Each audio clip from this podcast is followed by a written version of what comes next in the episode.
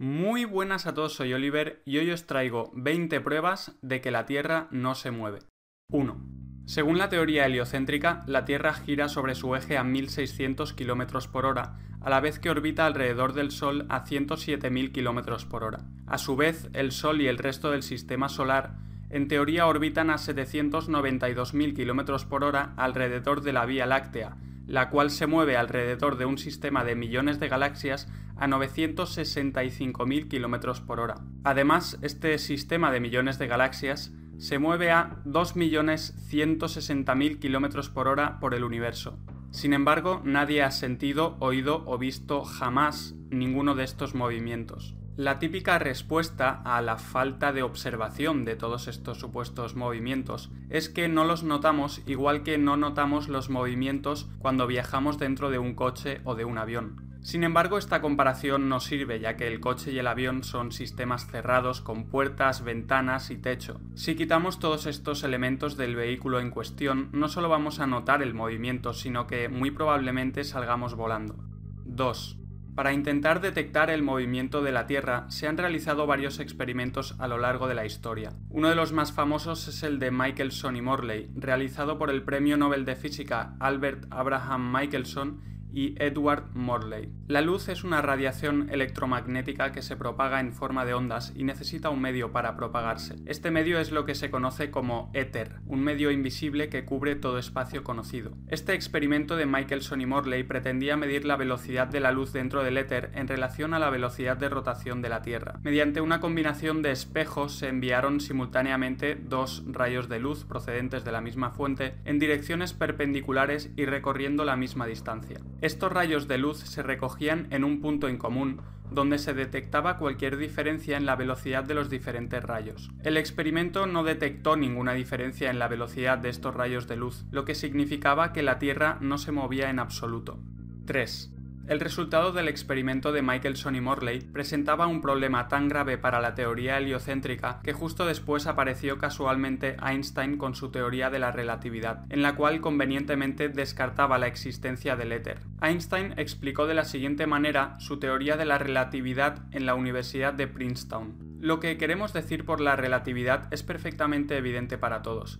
Si pensamos en un carro moviéndose por la calle, sabemos que podemos pensar en el carro en reposo y la calle en movimiento o en el carro en movimiento y la calle en reposo. Esta es una de las ideas especiales involucradas en el principio de la relatividad. Al respecto, Gerard Hickson, en su libro King's the Throne, escribió Esta explicación de Einstein hubiera sido admirable si formara parte de un libro de comedia, pero cuando el profesor Einstein la dice en la Universidad de Princeton, se espera de nosotros que no nos riamos. Esa es la única diferencia. La idea de que es la calle la que se mueve mientras el carro está en reposo, solo podría creérmela si elimino toda la experiencia que he adquirido a lo largo de mi vida y no fuera capaz de usar mis sentidos, es decir, si estuviera bajo un estado de locura. Este autoengaño no es razonamiento, sino la negación del razonamiento. Esa explicación de Einstein sirve muy bien para mostrar la clase de ilusión que compone la base de la relatividad. Con todas sus teorías era evidente que Einstein estaba pensando en su aplicación a la astronomía, y que cuando sugirió que la calle se estaba moviendo mientras el carro estaba en reposo, pretendía que nos imagináramos que, de igual manera,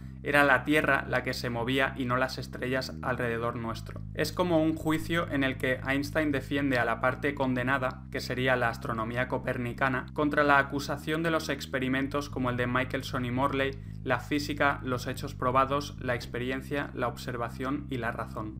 4. Otros experimentos como el de Sagnac, el de Troughton Nobel, el de Rudolf Tomaszek o el de H.C. Hayden obtuvieron un resultado idéntico al de Michelson y Morley. Al respecto, Gerard Hickson escribió lo siguiente: La astronomía moderna no ha aceptado estos resultados y en su lugar sigue predicando el antiguo dogma de Copérnico. Parece que están dispuestos a aceptar las decisiones de los físicos según les convenga, por lo que siguen manteniendo la teoría de que la Tierra se encuentra viajando a grandes velocidades por el espacio, aun cuando la evidencia indica lo contrario. 5. Otro experimento importante que pretendía detectar el movimiento de la Tierra fue el experimento de Airy. Si apuntáramos con un telescopio a una estrella y ni la Tierra ni la estrella se estuvieran moviendo, entonces la luz entraría directamente por el telescopio. En 1729, Bradley descubrió que tenía que inclinar su telescopio hacia adelante ligeramente para poder ver una estrella en el centro de su telescopio. Esto podría deberse a dos cosas, una el movimiento de la Tierra o dos el movimiento de las estrellas. Para descubrir cuál de las dos opciones es la correcta, tenemos que llenar un telescopio de agua para así disminuir la velocidad de la luz que entra en el telescopio. Si es la Tierra la que se mueve, entonces habrá que inclinar todavía más el telescopio para poder ver la luz de la estrella. En 1871, George Biddle Airy, astrónomo y matemático inglés, realizó este experimento poniendo agua en su telescopio. El resultado fue que no tuvo que volver a inclinar el telescopio para ver la luz de la estrella en el centro de su telescopio, por lo que quedaba probado que era la estrella la que se movía y no la Tierra. 6. Tycho Brahe, uno de los astrónomos más grandes de la historia, argumentó que si fuera la Tierra la que se estuviera moviendo, al cabo de seis meses de órbita recorriendo millones de kilómetros alrededor del Sol, las estrellas y las constelaciones que observamos deberían cambiar completamente. Esto es porque después de seis meses de órbita elíptica alrededor del Sol, nos encontraríamos mirando hacia el lado opuesto del universo, por lo que tendríamos que observar unas estrellas totalmente diferentes a las que veíamos seis meses atrás. Sin embargo, en la realidad vemos las mismas constelaciones año tras año de forma constante, sin el más mínimo paralaje estelar. Esto sería imposible si la Tierra estuviera orbitando alrededor del Sol de la manera que nos dicen, pero tiene todo el sentido del mundo si consideramos que son las estrellas las que se mueven en relación a una Tierra estacionaria. 7. Si el modelo heliocéntrico fuera cierto, al cabo de seis meses de órbita alrededor del Sol, debería ser de noche en la parte de la Tierra donde seis meses antes era de día. Es decir, que si en diciembre es de día a las 12 del mediodía en un lugar determinado, al cabo de seis meses de órbita, a las 12 del mediodía en el mismo sitio debería ser de noche, ya que ese lugar de la Tierra estaría ahora mirando hacia el lado opuesto del Sol. No obstante, tal cambio entre día y noche cada seis meses nunca sucede, por lo que la supuesta órbita de la Tierra alrededor del Sol no puede ser cierta. 8. La supuesta órbita de la Tierra alrededor del Sol se vuelve también altamente improbable teniendo en cuenta que durante el verano la Tierra se encuentra en su punto más alejado del Sol y durante el invierno en su punto más cercano a él, algo que no tiene ningún tipo de sentido.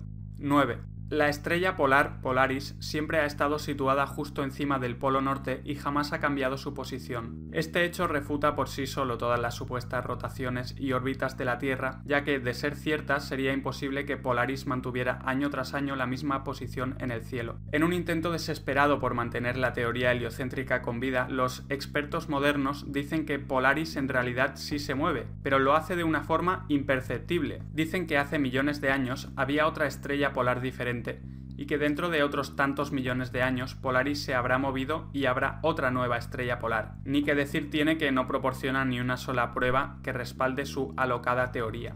10. Si la Tierra se moviera a esas velocidades por el espacio, la fotografía nocturna de larga exposición o los llamados star trails no mostrarían nunca a las estrellas realizando círculos perfectos alrededor de Polaris, sino que mostrarían líneas irregulares. Esto es otra prueba de que son las estrellas las que se mueven alrededor de una Tierra estacionaria.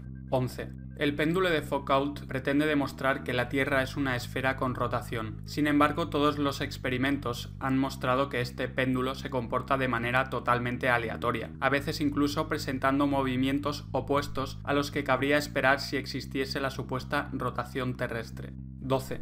El supuesto efecto Coriolis hace que si disparamos un proyectil en una dirección, el proyectil se desvíe hacia un lado a causa de la rotación de la Tierra. No obstante, los tiradores nunca tienen en cuenta este supuesto efecto a la hora de disparar y aún así aciertan a sus blancos sin problemas. Sin McCrary, instructor del sistema de misiles Sea Sparrow de la Marina de los Estados Unidos, ha revelado en varias entrevistas que el efecto Coriolis provocado por la supuesta rotación de la Tierra no es tenido en cuenta en el uso de los misiles Sparrow. Esto prueba que el efecto Coriolis asociado a la supuesta rotación de la Tierra es inexistente ya que, si existiera tal efecto y no se tuviera en cuenta, estos misiles o cualquier otro proyectil jamás alcanzarían su objetivo. 13. Se dice que este efecto Coriolis es el que hace que en el hemisferio norte el agua en los lavamanos y retretes gire en una dirección mientras que en el hemisferio sur gire en la dirección opuesta. No obstante, en realidad el agua gira en las dos direcciones tanto en el hemisferio norte como en el hemisferio sur. La dirección de rotación del agua depende únicamente de la forma del retrete o lavamanos y del ángulo de entrada del agua, no del supuesto efecto Coriolis.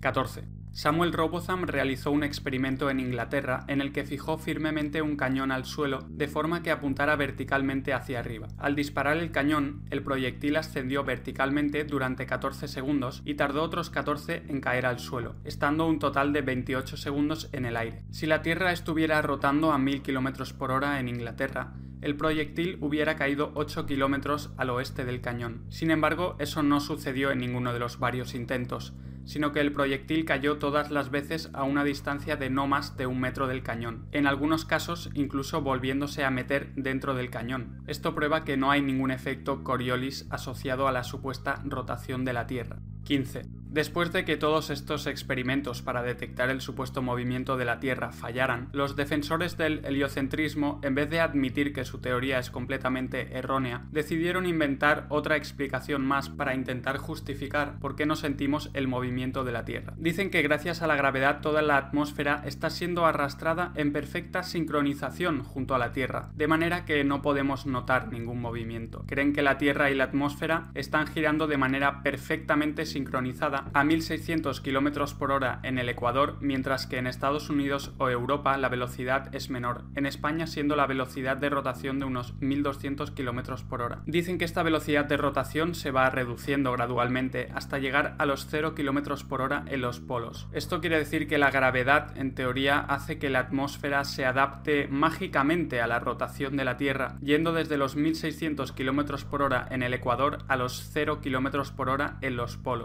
Como era de esperar, no obstante, no aportan ni una sola prueba para demostrar la existencia de este fantasioso fenómeno. Si fuera cierto que la atmósfera estuviera rotando junto a la Tierra, una bala de cañón disparada en la dirección de la rotación terrestre debería caer bastante más lejos que una bala disparada en la dirección contraria a la rotación. No obstante, en la realidad la bala recorrerá la misma distancia independientemente de la dirección en que se dispare. William Carpenter, en su libro 100 Proofs the Earth is Not a Globe, escribió: Es evidente que si se dispara un proyectil desde un cuerpo en movimiento en la dirección opuesta a este movimiento, recorrerá menos distancia que si se dispara el proyectil en la dirección en la que el cuerpo se está moviendo. Si la Tierra se estuviera moviendo a razón de 19 millas por segundo de oeste a este, la diferencia sería muy notoria si el proyectil se disparara en la dirección opuesta. Pero como en la realidad no hay la más mínima diferencia, sea cual sea la dirección en la que se dispare el proyectil, tenemos una prueba contundente de que los supuestos movimientos de la Tierra son pura fantasía. 16. Más evidencia similar a la anterior se puede encontrar en el comportamiento de los aviones, helicópteros y globos. Si la Tierra estuviera rotando a más de 1000 km por hora, no habría necesidad de volar entre dos países que estuvieran a la misma latitud. El avión, helicóptero o globo simplemente podría ascender y esperar a que la rotación terrestre situara al país deseado debajo suyo. De nuevo, para explicar por qué esto no sucede, vuelven a recurrir a la mágica gravedad que hace que la atmósfera se vea arrastrada por la rotación de la Tierra. No obstante, igual que con los cañones, esto solo funciona de forma vertical, pero los vuelos en cualquier otra dirección quedan sin explicación. 17.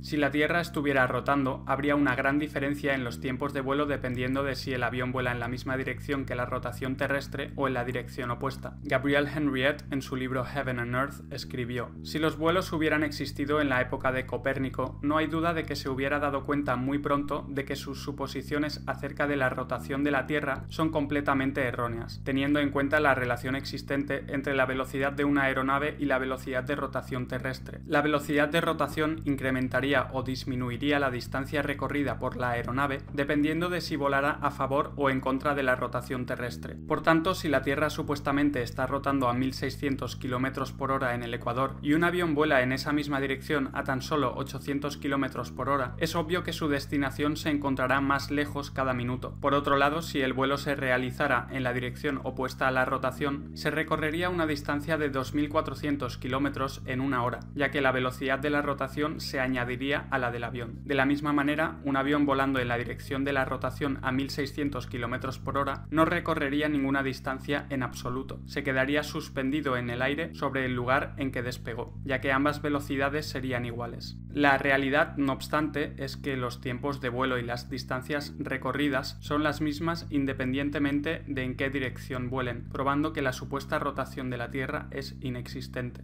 18. Si la atmósfera terrestre estuviera rotando, eso quiere decir que a medida que se sube en altura, la atmósfera tendrá que rotar más y más deprisa con tal de mantener exactamente la misma velocidad de rotación que la superficie terrestre, por lo que necesariamente tiene que existir un punto en el que se pasa repentinamente de la capa más alta y más veloz de la atmósfera al vacío inamovible del espacio exterior. Hasta ahora ninguna agencia espacial o astronauta ha hablado nunca de la existencia de este necesario punto divisorio entre la atmósfera y el espacio exterior, y tampoco ninguna cámara adjuntada a los cohetes que supuestamente salen al espacio exterior ha mostrado jamás el momento en el que se sale de la atmósfera y se entra en el vacío espacial. La ausencia y omisión de este fenómeno pone seriamente en duda la existencia tanto del espacio exterior como de la propia rotación terrestre atmosférica. 19. La imposibilidad de la rotación atmosférica y terrestre también puede ser probada observando el comportamiento de las nubes. A menudo se ven varias capas de nubes moviéndose en diferentes direcciones y a distintas velocidades entre sí, además de nubes viajando en la dirección opuesta a la supuesta rotación terrestre.